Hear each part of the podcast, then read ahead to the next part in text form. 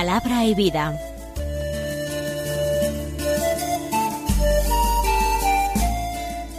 Con el padre Manuel Horta, desde Sevilla.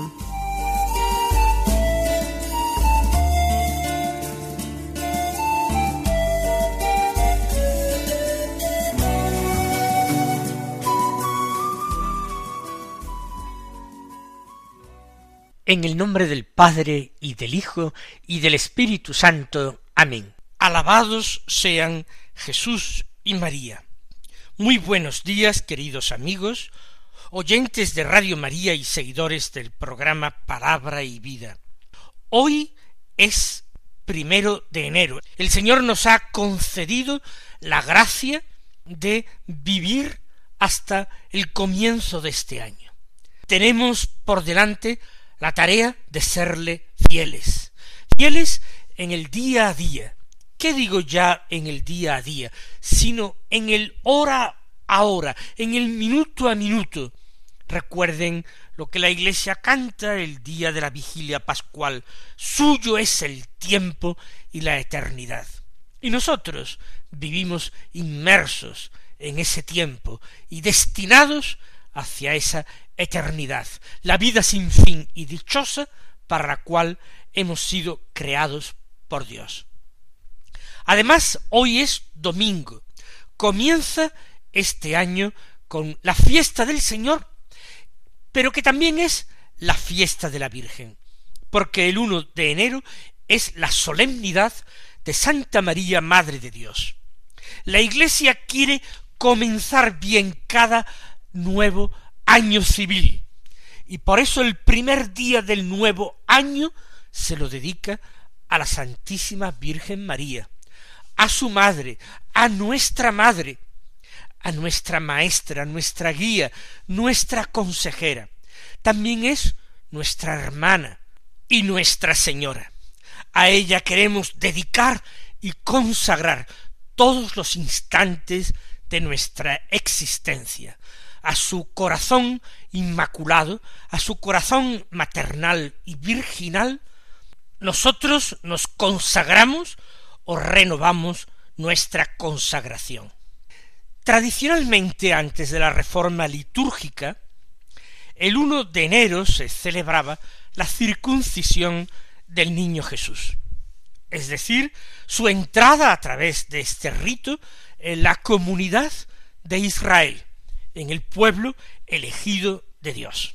Porque dicha ceremonia tenía lugar precisamente al octavo día del nacimiento.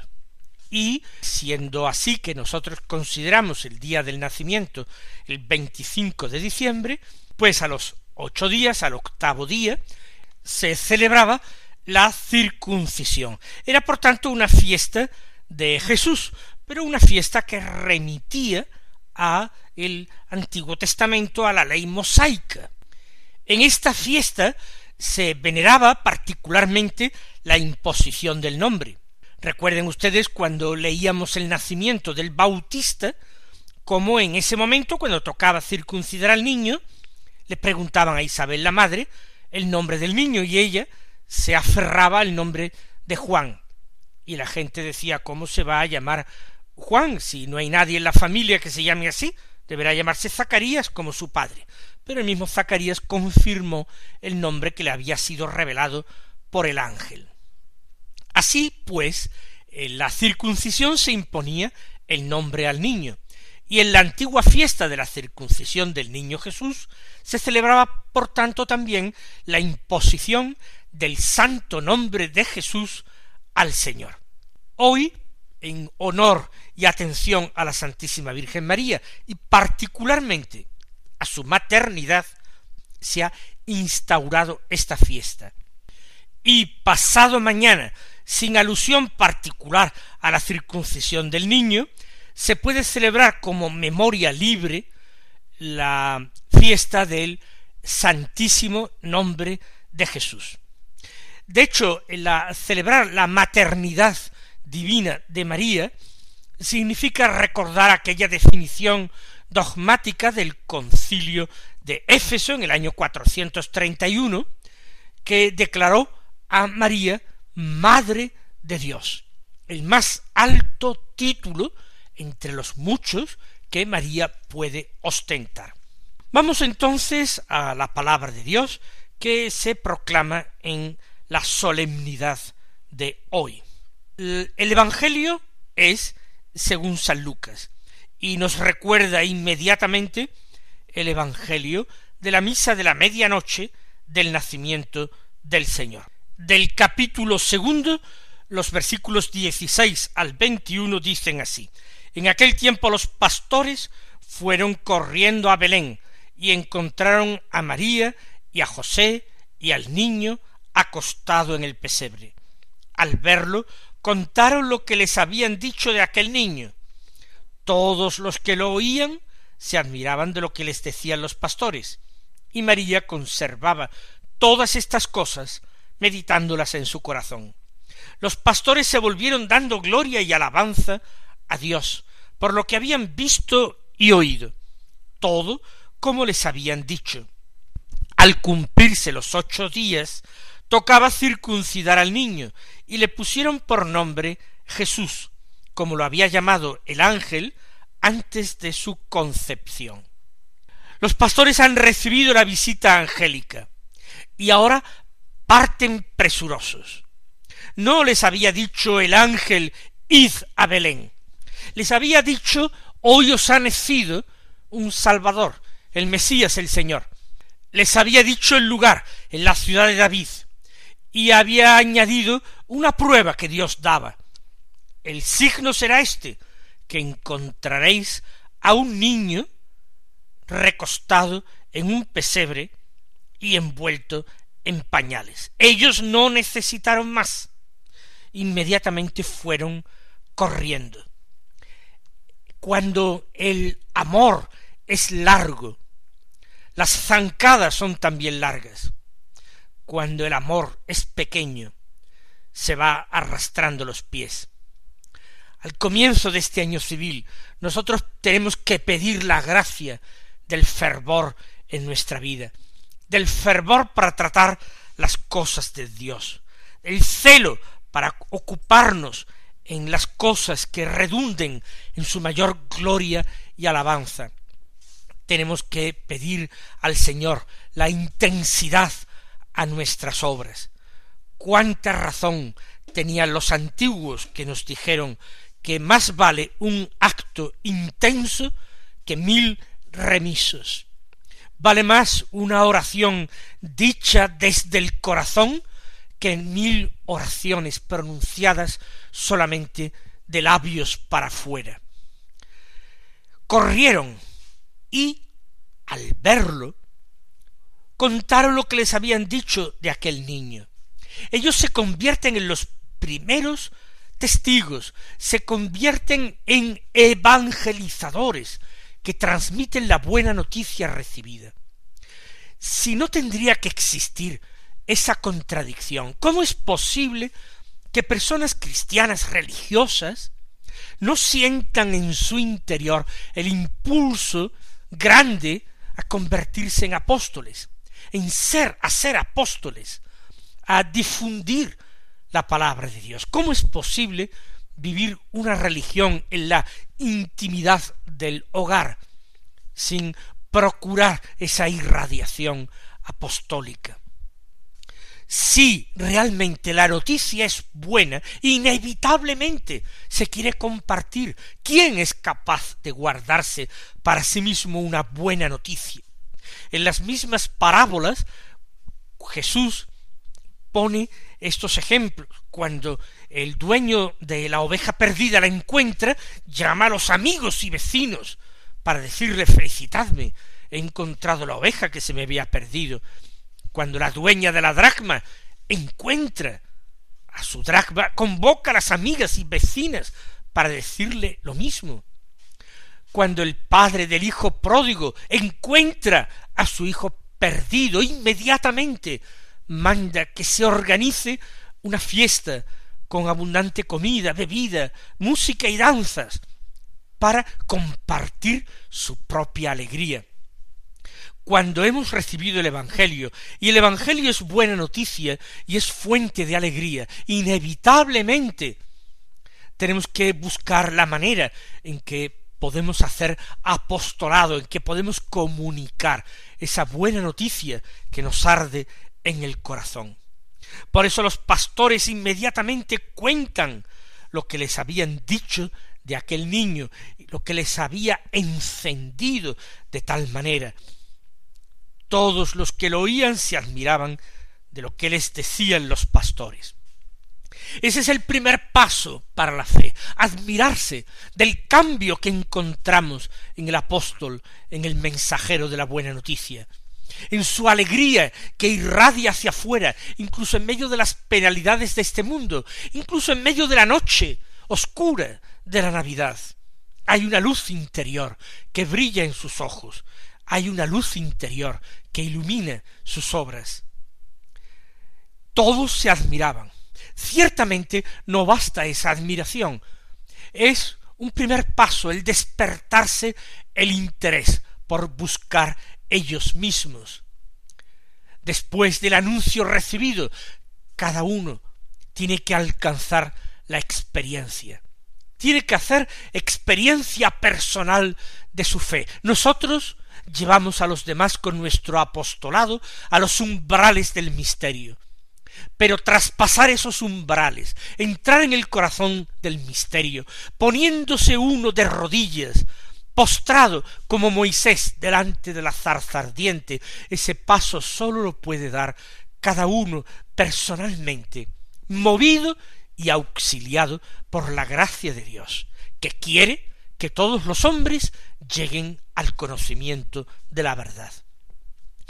Todos, gracias a ese testimonio de los apóstoles, a esa carrera suya llena de fervor, todos se admiraban de lo que les decían. Por su parte, María conservaba todas estas cosas, meditándolas en su corazón. Qué hermoso es que el primer día del año civil nosotros encontremos esta preciosa alusión al corazón inmaculado de María, al corazón que conserva todo lo que Dios va mostrando, todo lo que Dios va revelando, lo conserva en el corazón, es decir, en la memoria, en el afecto, y lo conserva allí meditándolo. Meditándolo, es decir, poniendo todas sus capacidades humanas, ayudadas y sostenidas por la gracia, en la tarea de una mejor comprensión, de un mejor descubrimiento de lo revelado. El corazón de María es un templo, pero un templo extraordinario, gigantesco, un templo más grande que los cielos creados. El corazón de María tiene tal capacidad de amor que es capaz de albergarnos a todos nosotros, sus hijos. El corazón inmaculado de María se convierte para nosotros en fuente de esperanza, se convierte para nosotros en refugio seguro, en medio de todas las dudas, oscuridades y asaltos del demonio que puedan acecharnos a lo largo de este nuevo año que empieza, el corazón de María será nuestra fortaleza, nuestra guía, nuestra seguridad. No lo olvidemos en esta radio de nuestra Madre la Virgen, lo repetiremos muchas veces, pero es preciso no quedarse solo en recibir estas palabras con asombro, con admiración. Es preciso que nosotros también lleguemos a hacer un descubrimiento personal del misterio del corazón de María. Yo les aseguro, mis hermanos, que merece la pena. Yo les aseguro que nuestra vida cambia, pero cambia de verdad cuando entramos en el misterio del corazón inmaculado de María. María conservaba todas estas cosas, meditándolas en su corazón. Vamos a pedir nosotros la gracia al Señor de poder imitarla también en esto y conservar estas palabras y conservar este testimonio del Evangelio de San Lucas en nuestro interior para irlo meditando a nuestro sabor poco a poco a lo largo de todos los días del nuevo año.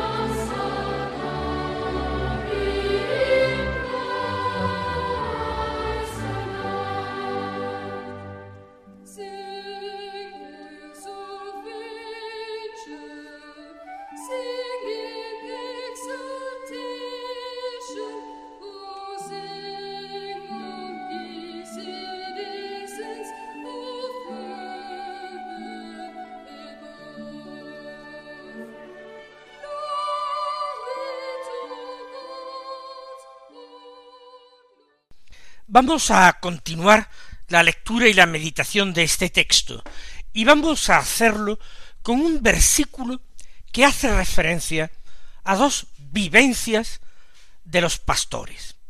Dice así, los pastores se volvieron dando gloria y alabanza a Dios por lo que habían visto y oído. Todo, todo como les habían dicho. En primer lugar, se volvieron. Ellos no pretenden en ningún momento quedarse a vivir a la vera del pesebre de Belén. Ellos tienen su trabajo que realizar, tienen sus rebaños que cuidar, que han abandonado o dejado al cuidado de unos pocos de ellos. Hay que reintegrarse a la vida, a la vida ordinaria, hay que volver a ella. Y hay que hacerlo sin pena. Tras una intensa experiencia espiritual, siempre parece que se echa de menos la posibilidad de prolongarla. Recuerden a los apóstoles que tuvieron el privilegio de asistir en la cumbre del Tabor a la transfiguración del Señor. ¡Qué bien se está aquí! fue su reacción. Hagamos tres tiendas, una para ti, otra para Moisés y otra para Elías. Es decir, vamos a quedarnos aquí de una forma más permanente. A nosotros no nos importa el alojamiento, no nos importa dormir al raso. Para que tú y Moisés y Elías podáis quedaros convenientemente, estamos dispuestos a edificar tres tiendas, con tal de que os quedéis prolongar la experiencia, en definitiva es dejarse llevar por la gula espiritual, por el deseo de esa golosina cuya dulzura nos ha permitido el Señor gustar. Pero eso no son los planes de Dios. Él nos quiere con ese desprendimiento interior o con esa pobreza espiritual que nos hace desligarnos de las cosas que nos entusiasman y solamente aceptar en nosotros lo que Dios quiere, cuando Dios quiere y como Dios lo quiere, y todo el tiempo que Dios lo quiera, pero no empeñarnos en prolongar una experiencia que nos es dada. Los pastores regresan junto a sus rebaños que es su obligación, después de haber cumplido todo lo que Dios quería de ellos, esa visita al pesebre de Belén, esos regalos que seguramente aportaron a María y a José, esa compañía y esa difusión que habían hecho de lo que habían contemplado con sus propios ojos. También nosotros tenemos que vivir ese desprendimiento interior, esa sobriedad espiritual. Lo que Dios quiera, nos entregamos a ello, pero regresamos a nuestras obligaciones, porque ahora en esta vida es el tiempo del combate, de la lucha, del esfuerzo. Ya en el cielo gozaremos de la paz eterna y del descanso sin fin en la gozosa compañía junto a los santos y a los ángeles de Dios. En segundo lugar, vuelven al ordinario, pero no de cualquier forma, sino dando gloria y alabanza a Dios por lo que habían visto y oído. Es decir, la experiencia luminosa de lo contemplado sigue aportando luz y sentido a toda la realidad que viven, aunque esta realidad parezca menos atractiva, más sombría, más chata, más sin punta. No importa, la experiencia vivida colma de sentido y llena de matices lo ordinario. Y es la alabanza a Dios y el darle gloria y la acción de gracias lo que impregna la vida ordinaria después de haber vivido lo que Dios nos haya dado contemplar. Por último, dice el texto del Evangelio de San Lucas, todo como le habían, les habían dicho. Lo que habían visto y oído concuerda con lo que estaba anunciado, anunciado por los ángeles. En nuestro caso, en nuestra vida ordinaria, todo lo que en la Sagrada Escritura nos ha sido dicho, nos ha sido anunciado, profetizado de Dios, lo vemos cumplido en nuestra vida, en nuestras experiencias espirituales. Descubrimos cómo la palabra de Dios da respuesta a nuestras cuestiones, orienta nuestros pasos. Nos vemos reflejados en la palabra de Dios, vemos reflejadas nuestras experiencias como en un espejo. Es el mejor o la mejor guía para nuestra vida concreta esta escucha, esta meditación de la palabra de Dios. Todo como los lo habían dicho, como nos lo habían dicho, así es. Sigue adelante el texto. Al cumplirse los ocho días, tocaba circuncidar al niño y le pusieron por nombre Jesús, como lo había llamado el ángel antes de su concepción. Y esto es también hermoso, aunque yo ya lo he comentado al principio del programa.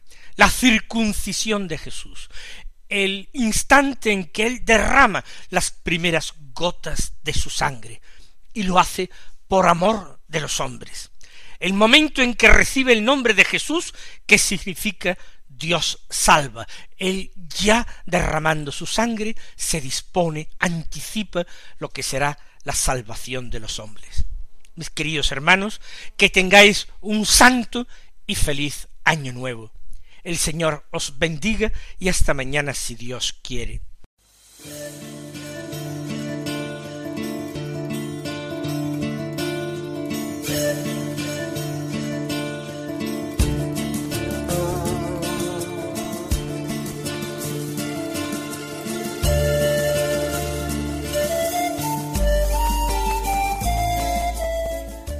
Concluye Palabra y Vida un programa dirigido desde Sevilla por el padre Manuel Horta.